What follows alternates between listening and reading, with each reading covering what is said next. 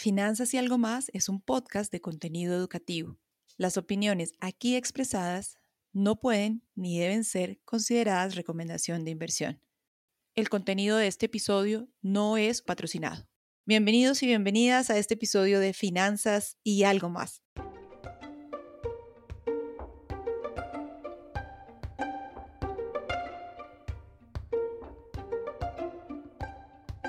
El 14 de febrero no solo se celebra el Día de San Valentín en muchas partes del mundo. En Colombia es una fecha muy especial, muy importante para las familias colombianas, porque es la fecha en la que se consignan las cesantías.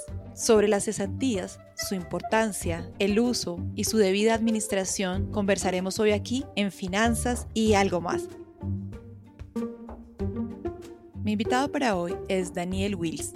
Daniel es economista, docente, con experiencia en construcción de modelos económicos para la toma de decisiones. Actualmente, Daniel es el vicepresidente técnico y de estudios económicos de Asofondos en Colombia. Asofondos es la Asociación Colombiana de Administradores de Fondos de Pensión y Cesantía.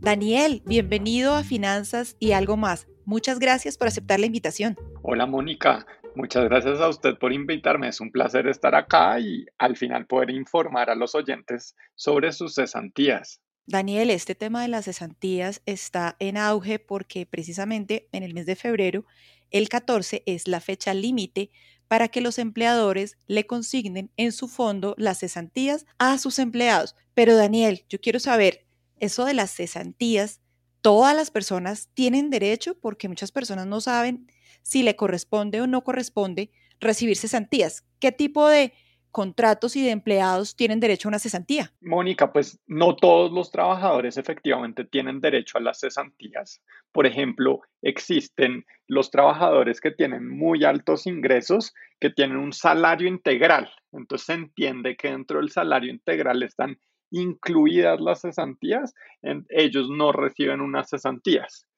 tampoco reciben cesantías las personas que tienen contratos por prestación de servicios, porque las cesantías son para los trabajadores que tienen una relación de dependencia con su empleador. Entonces, básicamente los trabajadores que tienen relación de dependencia, pero que no alcanzan a tener un salario integral, son los que tienen derecho a las cesantías. Una empleada doméstica, el portero. Sí, ellos también, digamos, en la medida en que ellos tengan un contrato que no es por prestación de servicios, sino un contrato, eh, digamos, con todas las de la ley, por decirlo de alguna manera, eh, tienen, tienen relación de dependencia y en ese caso tienen derecho a cesantías. En algunos casos, eh, esas personas que usted dice, como el portero, como la empleada, tienen un contrato por días y en ese caso las cesantías se pagan en proporción a los días que ellos trabajan. Perfecto, pero tienen derecho y su empleador tiene que pagarles ese derecho dentro del plazo establecido, ¿verdad? Claro, si, si ellos negociaron una, un contrato de prestación de servicios, entonces posiblemente no tienen sus cesantías, pero tienen un horario más flexible, no tienen que cumplir horarios, etcétera, etcétera. Bueno, Daniel, ¿y las cesantías son un regalo? ¿Me los regala la empresa? ¿A mí como empleada me los regala la empresa o, realmente qué son? De ninguna manera, Mónica, son una prestación social. Nosotros los colombianos tenemos todos deberes, tenemos derechos y dentro de los derechos que tenemos están las prestaciones sociales como la salud, como las pensiones. También tenemos o tienen algunos trabajadores particulares derecho a sus cesantías. O sea que es algo que yo tengo por ley. Eso quiero que quede súper claro porque muchas personas de repente a veces piensan que las cesantías son o un regalo o son un bono o son un extra que les ayuda a cuadrar un poco el dinero. Y lo digo porque hay una diferencia grande entre las cesantías y los intereses que se reciben por esas cesantías. Esos intereses siempre se pagan el 31 de enero. ¿Por qué hay intereses sobre las cesantías, Daniel? Es un derecho, adicional que, al que tienen los trabajadores, así como tienen las cesantías, tienen derecho a los intereses de las cesantías. Y hay diferencias entre esas dos cosas. Como usted dijo, las cesantías se, se consignan en un fondo de cesantías y se vuelven un ahorro. Solo se pueden retirar bajo algunos, algunas causales que permite la ley. Los intereses de las cesantías se van directamente a la cuenta de los trabajadores antes del 31 de enero y corresponden al 12% de esas cesantías. Esos intereses no son un ahorro, sino un reconocimiento al trabajador y se pueden gastar en lo que quieran los trabajadores. Perfecto, Daniel. Quiero que me cuente para qué son las cesantías. ¿Cuál es el objetivo primordial de las cesantías? Pues el objetivo primordial original de las cesantías fue constituir un colchón para los periodos de desempleo. Cualquiera de nosotros, Mónica, no sabemos cuándo Dios no lo quiera, podemos perder nuestro empleo y quedarnos cesantes. Justamente como su nombre lo indica, las cesantías están para proteger al trabajador que se queda cesante, que quiere decir que pierde su empleo. Dicho eso, las cesantías también se pueden usar en otras cosas que generan ahorro y patrimonio a los trabajadores y que también les van a ayudar el día que se queden desempleados. Por ejemplo, comprar vivienda. Comprar vivienda le permite a los trabajadores tener un patrimonio propio que pueden arrendar o vender en caso de una emergencia, en caso de quedar cesantes, etcétera, etcétera. Entre las causales más conocidas para usar las cesantías está la compra de una vivienda, la remodelación de una vivienda, una no muy conocida, pero que también tiene toda la validez, pagar el impuesto de la vivienda con esa cesantía. Y también los trabajadores pueden hacer abonos a su crédito hipotecario de manera anual cuando reciben las cesantías. Quisiera que me contara un poco, antes de hablar de los siguientes razones por las cuales se podría retirar las cesantías, que me contara un poco cómo la están retirando actualmente los colombianos. Como usted dijo, eh, hay, varias, hay varias causales que están asociadas a la vivienda y si uno suma todas las causales asociadas a vivienda, es el mayor monto de los retiros. Pero pues si uno las divide una por una, habrá montos como es el determinación de contratos que corresponden a, un mayor valor. Entonces, por ejemplo, por compra de vivienda, el año pasado, me refiero al año 2021, hubo retiros por compra de vivienda por 2.1 billones de pesos del total de 7 billones que se retiraron. Para mejora, eh, liberación de deuda y los otros usos asociados a la vivienda, hubo retiros por 1.6 billones.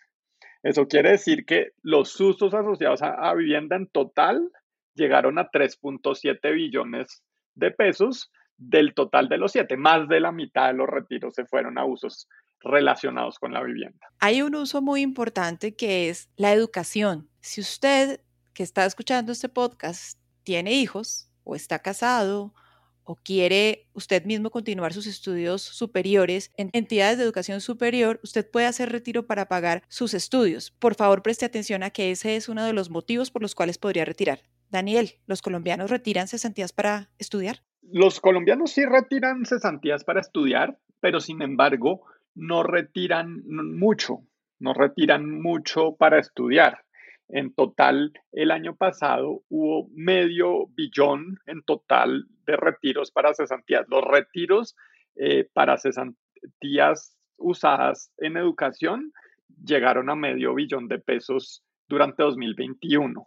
Entonces ese es un monto relativamente pequeño y quiero aprovechar para recordarle a los que nos están oyendo que las cesantías se pueden invertir en la educación propia, pero también en la de los hijos, en la del cónyuge, incluso si no están casados, hoy en día tenemos diferentes formas de familia, eh, tienen un compañero permanente con el que viven más, hace más de dos años, también pueden usar las cesantías para la educación de esa persona, siempre y cuando sea una entidad certificada. No queremos que las cesantías se vayan a lo que se llaman universidades de garaje o eh, algún tipo de entidad educativa que no esté certificada por el Ministerio de Educación. Yo estoy haciendo las cuentas y a mí no me da el total de los retiros y me hace falta un poco más de 2 billones de pesos. ¿En qué se fue ese dinero de las cesantías que se retiró? Pues la principal causal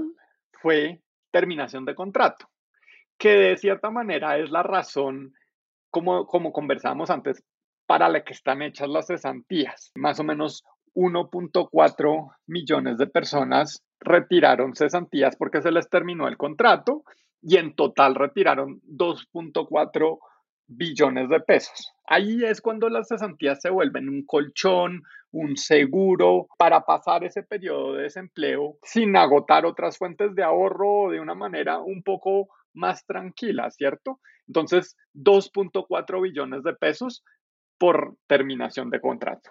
Daniel, haciendo referencia a esto último de los retiros de las cesantías por despido o terminación de contrato, sucede que hay muchas personas que de inmediato se pueden cambiar a otro trabajo con unas mejores condiciones y no necesariamente necesitan gastarse esas cesantías. Las cesantías se pueden quedar dentro del fondo y no necesariamente el empleado tiene que llevar la carta para hacer el retiro de su fondo de cesantías? Por supuesto que sí se puede y de hecho, Mónica, esa es la recomendación que yo le haría a las personas que no necesitan retirar las cesantías. Las cesantías son un ahorro para construir patrimonio, para construir futuro. Si no necesitan las cesantías, no recomendamos retirarlas. Las cesantías van rentando, las cesantías Em, son un colchón y no quisiéramos que se conviertan en plata de bolsillo. No, es la razón de ser de las cesantías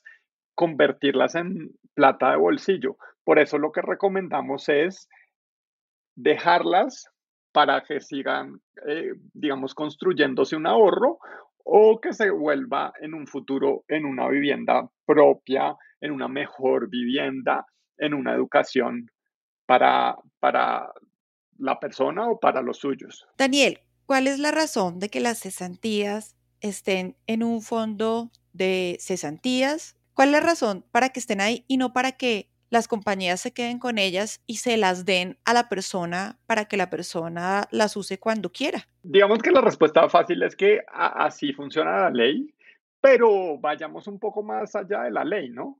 Eh, las cesantías, como decíamos, están pensadas para construir ahorro. Los seres humanos, y es nuestra naturaleza, tendemos a gastar unos más que otros, pero lo difícil es ahorrar.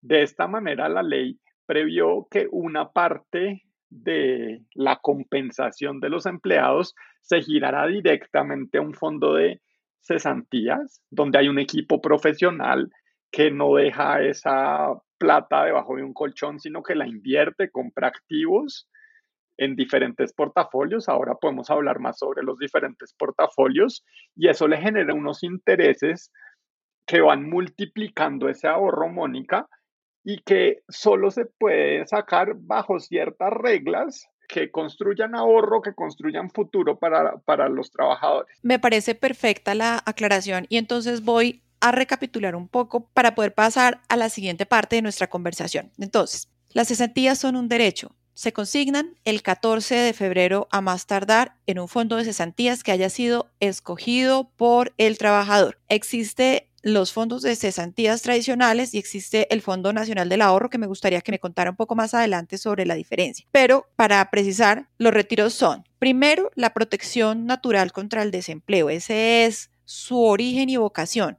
Solo las puedo retirar si renuncio o si me despiden y debería ser un dinero que yo use en caso de no tener empleo. Pero si estoy empleado o estoy cambiando a unas mejores condiciones, el dinero se puede quedar dentro del fondo. Las puedo usar para comprar vivienda, las puedo usar para remodelar vivienda, las puedo usar para pagar el impuesto de mi vivienda, las puedo usar para mi educación, la educación de mi esposo o mi compañero o compañera permanente y la educación de mis hijos en entidades de educación superior que estén inscritas ante el Ministerio de Educación. Esas son las causales. Entonces, ahora sí hablemos un poco de ese otro fondo que existe. Mucha gente habla del Fondo Nacional del Ahorro. ¿Cuál es la diferencia entre el Fondo Nacional del Ahorro, tener las cesantías allí y tenerlas en un fondo de cesantías? Bueno, los fondos de cesantías eh, son privados, son cuatro en, Colombia, es Colfondos, Porvenir, Protección y Escandia tienen sus fondos de cesantías y el Fondo Nacional del Ahorro es la alternativa pública. Muchos, incluso algunos trabajadores del sector público deben o están obligados a consignar sus cesantías en el Fondo Nacional del Ahorro, pero la mayoría, la gran mayoría de los trabajadores pueden decir dónde tienen sus cesantías y son libres de cambiarse de uno a otro. Las diferencias. En el caso de los cuatro fondos de cesantías que mencioné, esos recursos se invierten en un portafolio, generan rentabilidades, generan rentabilidades. Dependiendo del portafolio, hay una comisión que se cobra por, digamos, la administración de esos recursos, las inversiones y la asesoría que se le presta a los afiliados. Y esos son los fondos de cesantías. También está el Fondo Nacional del Ahorro, que no reconoce una rentabilidad real. Eso quiere decir que no reconoce rentabilidades por encima de la inflación, sino que solamente ajusta por inflación las cesantías año tras año. Ese es el fondo público, que es el Fondo Nacional del Ahorro. Usted mencionó las comisiones y mencionó los costos y mencionó la rentabilidad. Y relacionado a esto, le quiero hacer una pregunta que me hizo una persona en Instagram en estos días. Me dijo, Mónica, yo quiero entender por qué si el valor de mis cesantías era X, cuando me las consignan en el fondo y llega el extracto, yo he visto menos rentabilidad en algunas ocasiones. Y luego veo más rentabilidad. No entiendo qué es lo que pasa ahí. ¿Son comisiones? ¿Son devoluciones? ¿Qué es lo que pasa con mi dinero cuando entra al fondo? Hablaba usted de que se hacen inversiones y se hacen diferentes movimientos en activos financieros comprando o vendiendo para buscar entregarle un retorno al afiliado. ¿Es verdad? Así es, exactamente. Existen eh, dos portafolios y en cualquiera de los portafolios, como decía, la plata no se queda en una cuenta de banco debajo de un colchón, sino que se compran activos que se valorizan, pero que también a veces se desvalorizan y eso se ve reflejado en el valor de las cesantías del afiliado. Los afiliados tienen derecho a recibir cada seis meses su extracto donde está todo el detalle de cuánto tienen, eh, qué ha pasado, cuál ha sido su rentabilidad, cuáles han sido las comisiones que han pagado con total transparencia y, claridad. Es normal en el mundo de las inversiones y especialmente en los ahorros de largo plazo que para conseguir una rentabilidad mayor se tomen, se hagan apuestas con cierto riesgo. Entonces, si por ejemplo compramos un activo en el exterior que está denominado en dólares, pues ese dólar puede subir o bajar, no sabemos, pero lo estamos comprando porque esperamos obtener una rentabilidad más alta de la que tendríamos en un papel o en un activo en Colombia. Eh, entonces, pues es, por eso que, que se ven subidas y bajadas. Y mi recomendación para los que nos están oyendo es, sobre todo si están pensando en las cesantías como algo de largo plazo, están pensando en una primera cuota de la vivienda cinco años o algo así, no enfocarse mucho en los movimientos de los últimos meses, sino pensar que esto va creciendo en el largo plazo y tiene subidas y bajadas que son normales. Mencionaba hace un momento dos tipos de portafolio. Quisiera preguntarle si lo que está mencionando hace referencia al portafolio de corto plazo y al portafolio de largo plazo. Quisiera entender quién debería tener sus cesantías en el portafolio de corto plazo, quién en el portafolio de largo plazo y cuánto le cuesta hoy en día a las personas tener su dinero en cada uno de estos respectivos portafolios. ¿Cuál es mejor para quién y por qué y cuándo? ¿Y quién puede tomar la decisión de estar en cualquiera de esos dos portafolios? ¿Quién la toma? ¿A quién se la informa? ¿Cómo hace? Perfecto, empiezo por lo último. Son los trabajadores, que son los dueños de las cesantías, los que deciden si sus cesantías van al portafolio de largo plazo o al portafolio de corto plazo. Ellos, si toman la decisión de cambiar, simplemente tienen que comunicarse con su fondo de cesantías y pedirles que se trasladen sus cesantías de un fondo a otro. Si ellos no toman ninguna decisión, cuando entran las cesantías en febrero, entran al portafolio corto plazo y si se quedan ahí hasta agosto, pasan al portafolio largo plazo. Las diferencias entre los dos portafolios. El portafolio de, largo plazo como su nombre lo indica, está pensado para personas que van a dejar su dinero por periodos más largos de tiempo. De esa manera, eh, pues tiene eh, un portafolio de inversiones, se, se invierte la plata de una manera un poco más agresiva, buscando eh, generar una rentabilidad más alta. Yo, por ejemplo, le digo, mire, acá tengo en enero de 2021, si uno mira la rentabilidad, enero 2021, enero 2019, fue 8% en términos nominales. Eso quiere decir 5 puntos por encima de la inflación en el portafolio de largo plazo.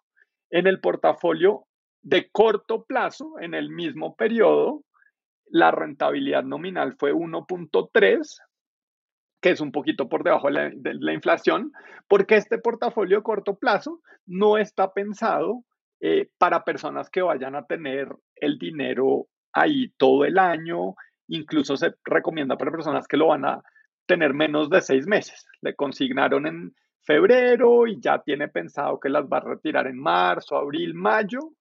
Entonces, para esas personas está el portafolio corto plazo, que es muy seguro, no está expuesto a los vaivenes, subidas y bajadas del mercado de las que hablábamos antes. El portafolio de largo plazo sí está expuesto, pero genera, como decíamos, unas rentabilidades mucho mayores. De la misma manera, van los costos. Los costos del portafolio de largo plazo son, la comisión es 3%, es un poco más alta, pero pues esa comisión más alta viene de la mano con una comisión, con una rentabilidad que decíamos pues 8% el año pasado o por los últimos dos años, una comisión del 8% promedio anual en los últimos dos años. Entonces va de la mano de la comisión más alta del portafolio de largo plazo, va de la mano de una rentabilidad más alta y la comisión en el portafolio de corto plazo es 1%, que es más barata, pero también viene con una menor rentabilidad. En todo caso, muchísimo más seguridad de que, de que el monto no va a cambiar. Bueno, Daniel, a ver si le entendí bien. Si yo tengo 22 años y entré a trabajar y resulta que estoy estable, y mi propósito o mi objetivo de ahorro es comprar mi vivienda, puedo dejar mis cesantías en el portafolio de largo plazo todos los años y ahorrar los próximos 7, 8 años, 10 años y acumular un capital importante que sumado a los retornos que se obtengan de la administración eficiente del portafolio va a permitirme tener una masa crítica de dinero ahorrado por mi cuenta para poder acceder a mi vivienda o para poder hacer mi especialización en la universidad o para poder no sé, esta es una pregunta interesante. Yo puedo abonar, por ejemplo, también las cesantías para la remodelación de la casa de mis papás. ¿Yo las puedo retirar para eso? O no puedo retirarlas para remodelar la casa de mis papás? Pues entonces empiezo con la primera parte de la pregunta y es sí, exactamente ese es el perfil de, ese es un muy buen ejemplo del perfil de personas que debería o que recomendamos deje sus cesantías en el portafolio de largo plazo. Una persona que está pensando porque tiene buena estabilidad, dejarlas por cinco años, siete años y luego invertirlas en su educación, en su vivienda etcétera. Los retiros eh, para usos de remodelación de vivienda desafortunadamente se han prestado para algunos abusos en los que se retiraban las cesantías y no se daba la remodelación de la vivienda. Hoy en día el gobierno le ha pedido a, los, a, los, em, a las empresas, a los empleadores que están un poco más cerca del empleado, que acompañen esa verificación de que en efecto las cesantías se destinen a lo que se deben destinar. La, la, una de las, uno de los requisitos para hacer el retiro en esos casos es una carta con membrete de la empresa eh, eh, que en la que pues, se autoriza y por parte del empleador y, y se informa que, que, el empleador va a verificar que las cesantías se inviertan en ya sea compra, mejora o la liberación de deuda o el impuesto predial o el crédito hipotecario destinado a esa, esa vivienda. En todo caso, la vivienda debe ser del afiliado, de la misma persona al nombre de la cual están las cesantías. Perfecto, Daniel. Muchas gracias por aclararme ese punto. Daniel, ¿qué pasa con las cesantías si el trabajador fallece? ¿Se perdió esa platica? ¿Qué pasó? No se pierde, no se pierde porque cuando el trabajador fallece, pues esa es una de las causales de terminación de contrato. En ese caso, em, hay que llevar al fondo de cesantías al, que estaba el afiliado. Los beneficiarios de ese afiliado deben acercarse al fondo de cesantías y presentar los documentos que indican su relación con el afiliado, ya sea eh, su esposa, el certificado de matrimonio, ya sean sus hijos, etcétera, etcétera, pero esas cesantías pasan a los beneficiarios y se pueden retirar toda vez que el contrato pues se terminó debido en este caso a la muerte de la persona. Muchas personas creen que las cesantías también se pueden tocar o usar en caso de emergencia. Queremos aclarar en este podcast que desafortunadamente no se pueden retirar para una emergencia porque eso no es algo considerado entre las causales de retiro que estipula la ley. Daniel, hemos llegado al final de este podcast. ¿A usted le gustaría agregar algo más? ¿Cree que se nos quedó alguna idea suelta? Algo que tal vez a la audiencia le pueda aportar, le pueda dar más claridad sobre este tema de las cesantías? Dos cositas para terminar el podcast, Mónica. Primero, las personas que sean independientes y que quieran eh, ahorrar en cesantías, pueden hacerlo. Van así construyendo un ahorro que podrán retirar en un momento de necesidad de desempleo. También pueden hacerlo las personas que vivan en el exterior de la misma manera.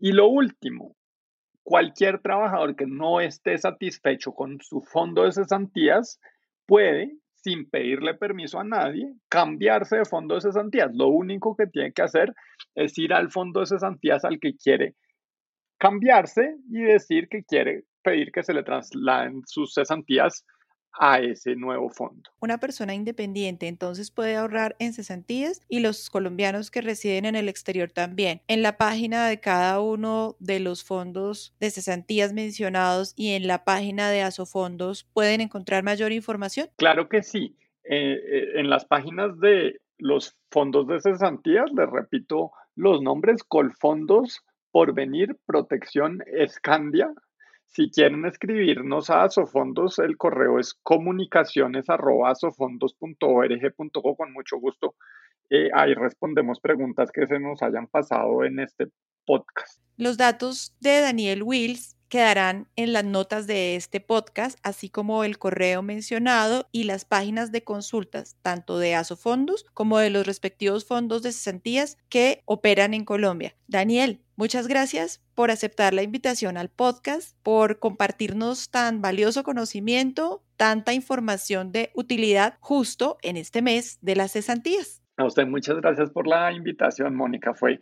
un placer conversar con usted sobre este tema. Gracias por acompañarnos en este episodio. Si lo han encontrado de utilidad, por favor, compártanlo, recomiéndenlo, envíenlo a sus familiares, amigos o conocidos que puedan tener la duda o inquietud de las cesantías y su funcionamiento. Soy Mónica Higuera y este es Finanzas y algo más.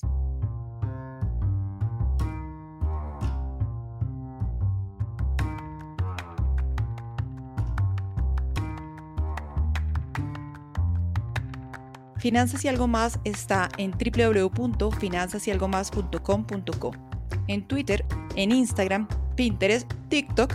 Mi cuenta personal en Twitter es arroba Gracias por escuchar y recomendar este contenido.